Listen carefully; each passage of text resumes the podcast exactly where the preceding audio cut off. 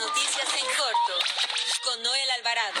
La información más importante en minutos. Muy buenas tardes. Como todos los días, los saluda Noel Alvarado, editor de información del periódico La Prensa. Transmitimos en vivo desde la cabina azul de los estudios Tepeyac por el 760 de AM ABC Radio México, de Organización Editorial Mexicana, la empresa periodística más grande e importante de América Latina. Gracias por acompañarnos los próximos minutos en las noticias en corto de las 18 horas de este 3 de diciembre del 2020. Nacional.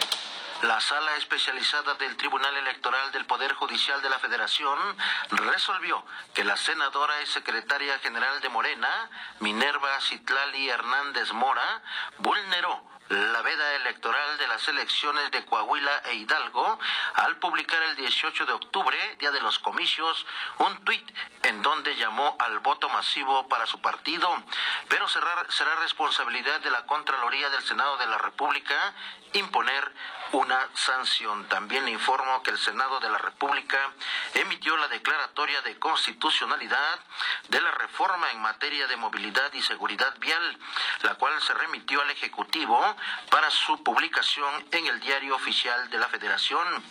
Al iniciar la sesión, el presidente de la mesa directiva, Eduardo Ramírez Aguilar, informó que la reforma fue avalada por 23 congresos locales, por lo que se realizó la declaratoria de aprobación.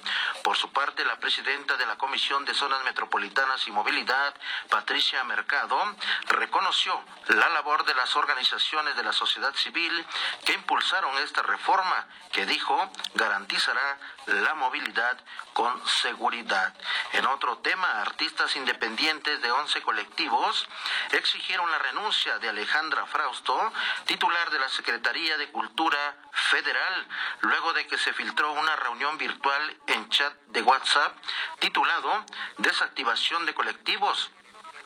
Los representantes de los colectivos involucrados aseguraron que el diálogo entre autoridades y artistas se truncó ante la falta de respeto, lo que representa la conversación del WhatsApp y en ese sentido también desconocen como interlocutores a quienes estaban en ese chat. También le informo que el presidente Andrés Manuel López Obrador dio a conocer que la Secretaría de Educación Pública ya analiza con maestros el regreso presencial a clases en algunos estados del país. Esto con el objetivo de ir normalizando la situación educativa ante la pandemia por COVID-19. Explicó que para el retorno a las aulas se deben considerar diversas opciones, así como qué estados ya se encuentran en semáforo verde y otros que podrían avanzar a dicha fase. Además, le informó que el titular de la Secretaría de Educación Pública, Esteban Moctezuma, afirmó que tras negociar de manera firme con la Secretaría de Hacienda y Crédito Público, estarán garantizados los recursos necesarios para el rubro de educación especial, los cuales, si bien no son suficientes, se buscará trabajar lograr que sea equitativa y de excelencia. En otro tema, con el propósito de compartir recursos satelitales que coadyuven a afrontar retos comunes en Latinoamérica, la Agencia Espacial Mexicana, organismo descentralizado de la Secretaría de Comunicaciones y Transportes, participa en los trabajos de la plataforma Sistema Integral Regional de Información Satelital. El director general de la Agencia Espacial Mexicana, Salvador Landeros Ayala, informó que en este proyecto financiado por el Banco Interamericano de Desarrollo participan Argentina, Bolivia, Ecuador, Paraguay, Perú, Uruguay y México. Metrópoli. El Pleno del Congreso de la Ciudad de México aprobó un punto de acuerdo en el que se propone que los gobiernos capitalino y del Estado de México implementen de manera coordinada un programa opcional de traslado a los domicilios particulares a las personas que sean detectadas como casos positivos de COVID-19 en los macroquioscos de la Secretaría de Salud. También informó que al reiterar el llamado a la sociedad sociedad a redoblar esfuerzos para evitar la propagación del COVID-19, que registra un alza en los contagios en el Estado de México y en el país. El gobernador Alfredo del Mazo Maza subrayó que la entidad mexiquense es una de las siete entidades de la República donde desde hace tres meses ha comenzado la recuperación de empleos, producto del respaldo que la administración estatal da a los negocios a través de financiamientos y otras acciones entre el gobierno y la ciudadanía. Escuchemos al gobernador Alfredo del Mazo. Nos da mucho gusto que seamos de los siete estados que ya empiezan a recuperar el número de trabajadores, el número de empleos, que ya estamos empezando a, recuperar, llevamos tres meses recuperando el número de trabajadores. Hemos continuado con eh, el apoyo también a los pequeños comercios. Sabemos lo importante que es y el número de empleos que genera a través de financiamientos, apoyos, créditos, para que puedan continuar y seguir trabajando. Hoy nos encontramos en una situación en donde sigue eh, subiendo el número de contagios y nos lleva a redoblar esfuerzos en el trabajo preventivo. Todo lo que hagamos durante las próximas semanas eh, será fundamental para evitar daños mayores posteriormente, tanto a la salud como a la economía. No podemos y no queremos tener un retroceso que afecte no nada más a la salud, sino a los establecimientos comerciales. En otro tema, le informo que el presidente de la Asociación de Desarrolladores Inmobiliarios, Enrique Telles, dio a conocer que el cierre de oficinas privadas, públicas y corporativos a causa de la pandemia por COVID-19 ha provocado un grave impacto para los 10.840 comercios, restaurantes y hoteles que se encuentran en los corredores de oficinas de la Ciudad de México. También le informo que las fracciones parlamentarias del PAN, PRD y PRI en el Congreso de la capital del país lamentaron la reducción del presupuesto para el próximo año y que se mantengan decisiones que no ayuden al crecimiento cuando se presentarán grandes retos como el desempleo. Nota roja en lo que se presume un ataque directo, cinco integrantes de una familia dedicados a la industria panificadora fueron atacados a balazos en los momentos en que se encontraban en la elaboración del pan. Tres de los baleados fallecieron y dos más se encuentran graves e internados en un hospital donde los médicos luchan por salvarles la vida. Durante la inspección ocular, los investigadores de la Fiscalía General de Justicia de la Ciudad de México encontraron casquillos percutidos de arma de fuego calibre 9 milímetros, los cuales son analizados en busca de evidencias.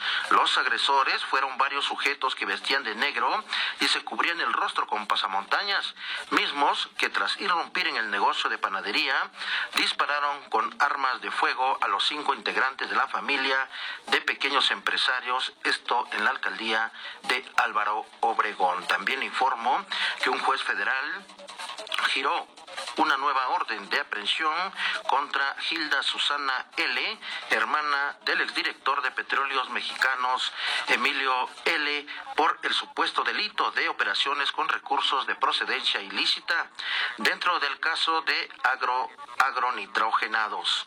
Ello luego de que Hilda promoviera una demanda de amparo ante un juez de distrito para evitar ser detenida ante los, las imputaciones de la Fiscalía General de la República por la comisión de ese ilícito y por el cual su hermano se encuentra vinculado a proceso. También informó que por el delito de robo a un cuentaviente, dos personas, uno de ellos de origen colombiano, fueron detenidos por personal del área de inteligencia de la Secretaría de Seguridad Ciudadana en calles de la alcaldía Cuauhtémoc.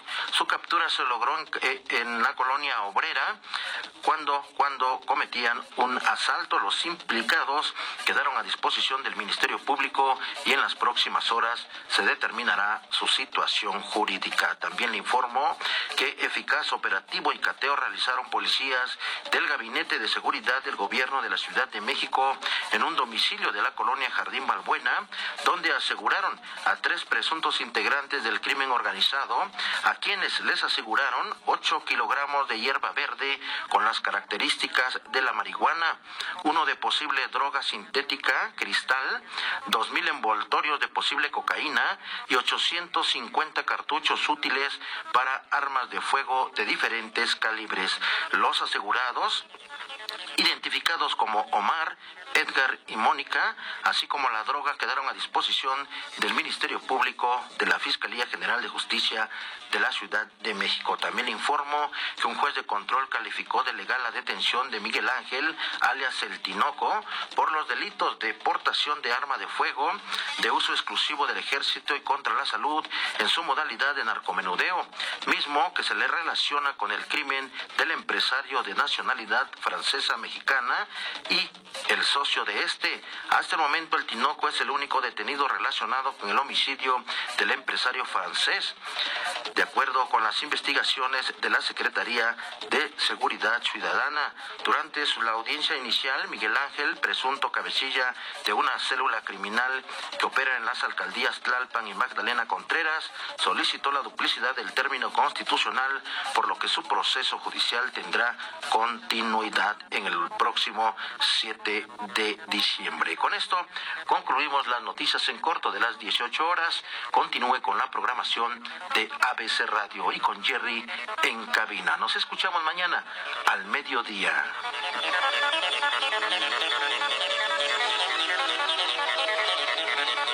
Las noticias en corto con Noel Alvarado. La información más importante en minutos. Visítanos en www.abcradio.com.mx. Síguenos en nuestras redes sociales y escucha nuestros podcasts en Spotify y iTunes.